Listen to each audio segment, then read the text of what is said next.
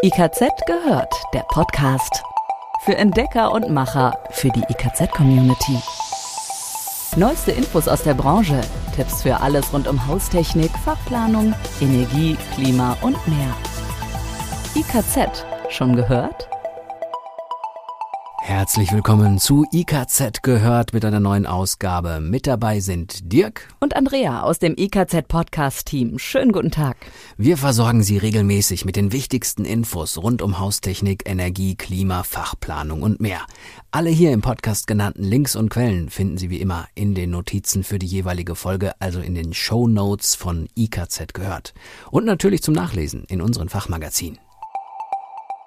Und das hier sind unsere Themen für heute im Überblick. Photovoltaik auf dem Hausdach, was sich im Jahr 2023 alles ändert. Hier erhalten Sie den Überblick. Und Energiesparen im Winter ohne Schimmelgefahr. So geht's. Wir haben die Tipps, wie es klappt. Mit dem Jahresbeginn 2023 sind bundesweit neue Regeln in Kraft getreten, die den Strom vom Dach mittels eigener Photovoltaikanlage wirtschaftlicher machen. Darauf weist das Solarcluster Baden-Württemberg hin. Wie die Neuerungen im Detail aussehen, darüber berichten wir jetzt. Mit dem Jahreswechsel sind Photovoltaikanlagen schlagartig günstiger geworden.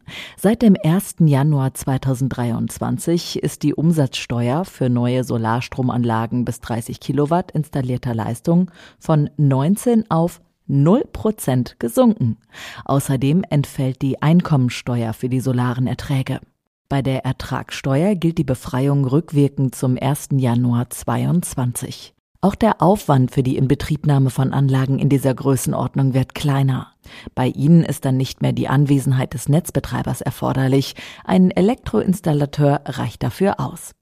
Eine weitere Neuerung sollte auch zum 1. Januar 23 erfolgen, wurde aber vorgezogen auf Mitte September 2022. Neue Anlagen mit einer installierten Leistung bis 25 Kilowatt können künftig auch mehr als 70 Prozent der Nennleistung in das öffentliche Netz einspeisen. Für kleinere Hausdachanlagen sind die Kosten für die installierte Kilowattstunde Leistung von durchschnittlich rund 1300 Euro auf inzwischen 1700 bis 2000 Euro gestiegen. Die Einnahmen der Anlage erhöhen sich jedoch auch, da die Einspeisevergütung attraktiver geworden ist. Betreiber von Photovoltaikanlagen erhalten 20 Jahre lang eine gleichbleibende Vergütung für jede eingespeiste Kilowattstunde Solarstrom. Bei Teileinspeisung liegt der Vergütungssatz für Hausdachanlagen unter 10 Kilowatt installierter Leistung nun bei 8,2 Cent pro Kilowattstunde. Das sind rund 30 Prozent mehr als zuvor. Größere Anlagen bis 40 Kilowatt installierter Leistung erhalten für den über 10 Kilowatt hinausgehenden Anlagenanteil 7,1 Cent. Mehr Geld für die Einspeisung macht die Anlage finanziell lohnender.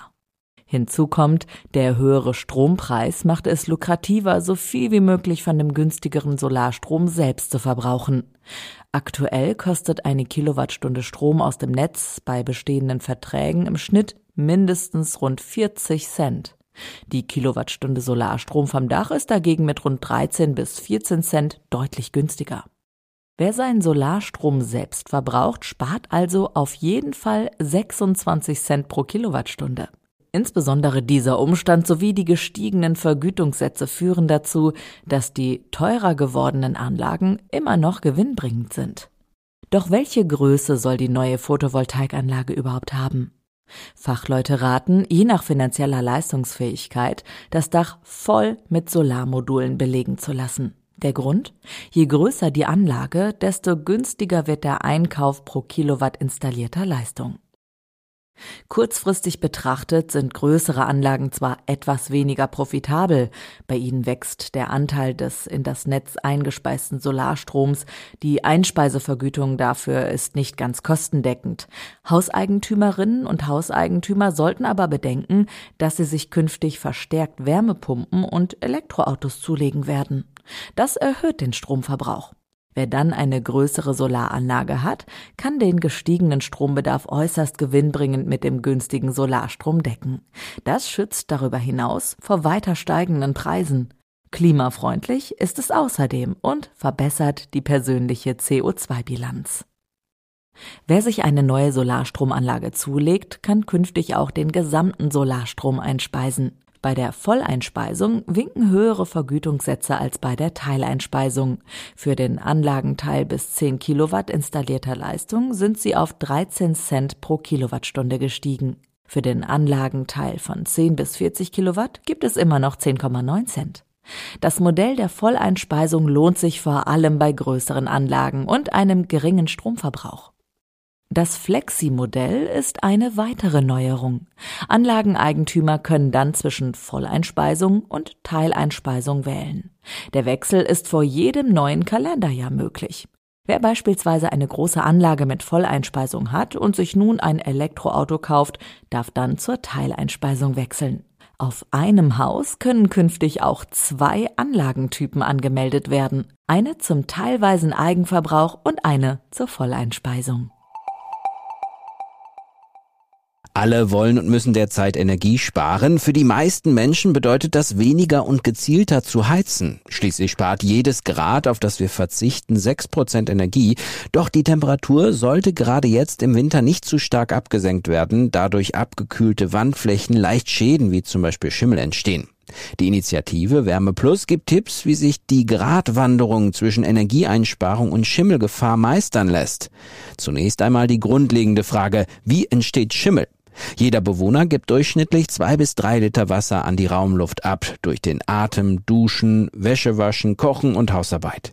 Die Luftfeuchtigkeit hängt auch von der Raumtemperatur ab. Kalte Luft nimmt Feuchtigkeit nicht so gut auf, deshalb bildet sich schnell Kondenswasser an den Fenstern und Außenwänden. Das kann nach und nach zu Schimmelbildung führen. Anfangs sind es nur feuchte Wände und ein modriger Geruch, dann zeigen sich Stockflecken. Wenn großflächig ungesunder schwarzer Schimmel zu sehen ist, ist die Substanz des Mauerwerks bereits gefährdet. Michael Konradi von der Initiative Wärme Plus empfiehlt, es ist wichtig, einen gesunden Mittelweg zu finden und Haus oder Wohnung auf ein Temperaturniveau zu halten. Ein Raum zu sehr auskühlen zu lassen ist nicht energiesparend, denn das Wiederaufheizen kostet übermäßig viel Energie. 19 Grad sind in der Wohnung normalerweise ausreichend. 16 Grad sollten auf keinen Fall unterschritten werden. Wer friert, dem empfiehlt der Experte lieber zum dicken Pullover oder der Wolldecke zu greifen, als sofort die Heizung hochzudrehen. Die Türen zu wenig beheizten oder ungeheizten Zimmern sollten geschlossen bleiben. Zusätzlich hilft regelmäßiges Stoßlüften gegen Schimmelbildung. Die warme Luft und mit ihr die Feuchtigkeit werden so aus dem Raum heraustransportiert. Als Faustregel fürs Lüften gilt bis zu viermal täglich, von Dezember bis Februar jeweils fünf Minuten, im März und November je zehn Minuten. Im April und September, wenn es langsam wieder wärmer wird, sollte eine Fensterlüftung jeweils 15 Minuten dauern und die Heizung während des Lüftens heruntergedreht werden. Durchgängiges Lüften über gekippte Fenster hingegen ist äußerst ineffizient, denn es bringt wenig Luftaustausch und die Räume verlieren zu viel kostbare Wärme. Wer ganz sicher gehen will, setzt zur Kontrolle am besten ein Feuchtigkeitsmesser ein. Die kleinen Handgeräte bestimmen den Feuchtigkeitsgrad in der Wand schnell und einfach. So lassen sich größere Schäden vermeiden. Die Geräte sind für meist kleines Geld im Handel erhältlich. Wenn die Bewohner tagsüber längere Zeit nicht zu Hause sind oder nachts schlafen, ist es kaum möglich, den nötigen Luftaustausch über reine Fensterlüftung zu gewährleisten, sagt Michael Konradi. Gerade im Schlafzimmer ist Lüften aber wichtig. Um einen gesunden und erholsamen Schlaf zu gewährleisten, sollte alle zwei Stunden das gesamte Luftvolumen ausgetauscht werden. Da das nachts manuell nicht möglich ist, empfiehlt die Initiative Wärme Plus, die Luftqualität über eine Lüftungsanlage zu regeln. Sie tauscht die Raumluft automatisch aus und verhindert so eine Schimmelbildung. Besonders energiesparend arbeiten Lüftungsanlagen mit Wärmerückgewinnung. Sie gewinnen einen Großteil der Wärme aus der Abluft zurück und führen sie wieder mit der Zuluft ins Gebäude. Damit ist eine gute Luftqualität garantiert und die Heizkosten lassen sich spürbar senken. Für heute war es das erst einmal mit den Neuigkeiten aus dem IKZ gehört Podcast-Team.